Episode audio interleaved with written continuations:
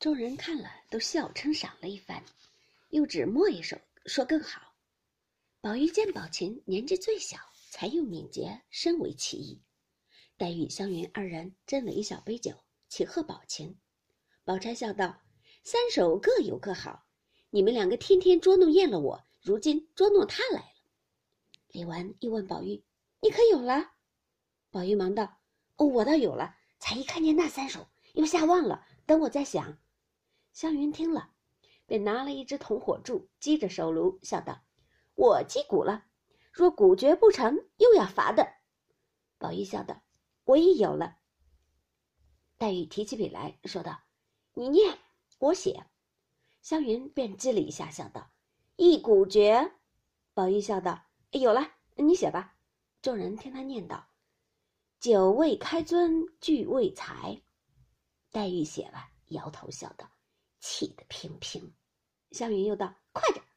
宝玉笑道：“呃，寻春问腊到蓬莱。”黛玉、湘云都点头笑道：“有些意思了。”宝玉又道：“不求大事平中路，未起嫦娥坎外梅。”黛玉写了，又摇头道：“凑巧而已。”湘云忙催二鼓，宝玉又笑道：“入室冷挑红雪去，离尘香歌紫云来。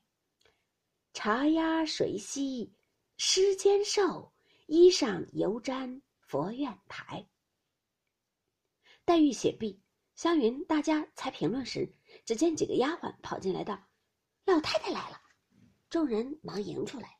大家又笑道：“怎么这等高兴？”说着，远远见贾母围了大斗篷，带着灰鼠暖灯，坐着小竹轿，打着青绸油伞，鸳鸯、琥珀等五六个丫鬟，每人都是打着伞拥轿而来。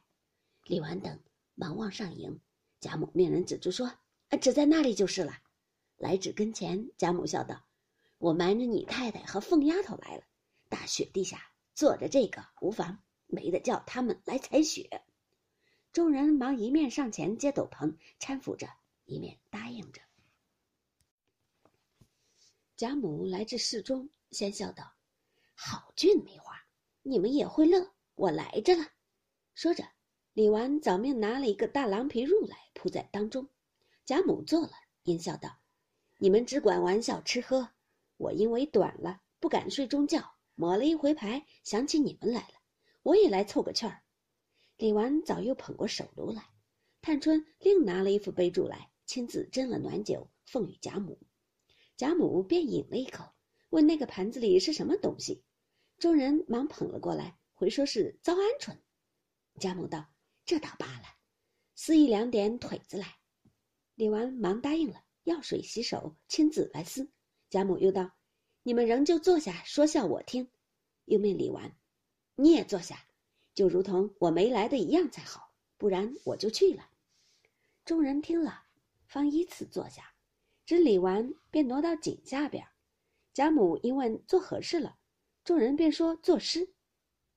贾母道：“有作诗的，不如做些灯谜儿，大家正月里好玩。”众人答应了，说笑了一回。贾母便说：“这里潮湿，你们别久坐，仔细受了潮湿。”因说。你四妹妹那里暖和，我们到那里瞧瞧她的画，改年可有了。众人笑道：“哪里能年下就有了？只怕明年端阳有了。”贾母道：“这还了得？他竟比盖这园子还费功夫了。”